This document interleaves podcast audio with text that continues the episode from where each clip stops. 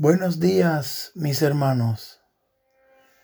Hoy estaremos avanzando con la mirada en Jesús.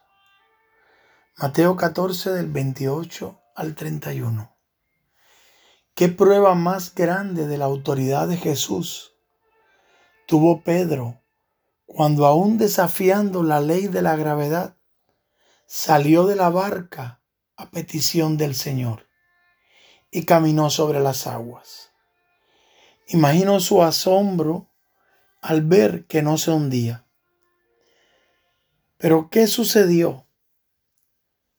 Parte de ese escenario incluía una tormenta con viento fuerte. Y al Pedro cambiar la mirada del Señor y ver la circunstancia que le rodeaba, su situación cambió. Tuvo temor, dice la escritura, y comenzó a hundirse. Es cuando clama al Señor, éste le toma por su mano y le salva.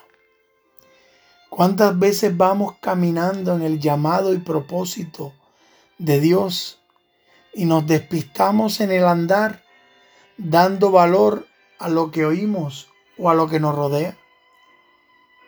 Y comenzamos a dudar y por tanto a temer. Hermanos, el temor paraliza, lo digo por mi experiencia. Pero qué bueno que si clamamos a Jesús, como lo hizo Pedro, también seremos rescatados por su amor.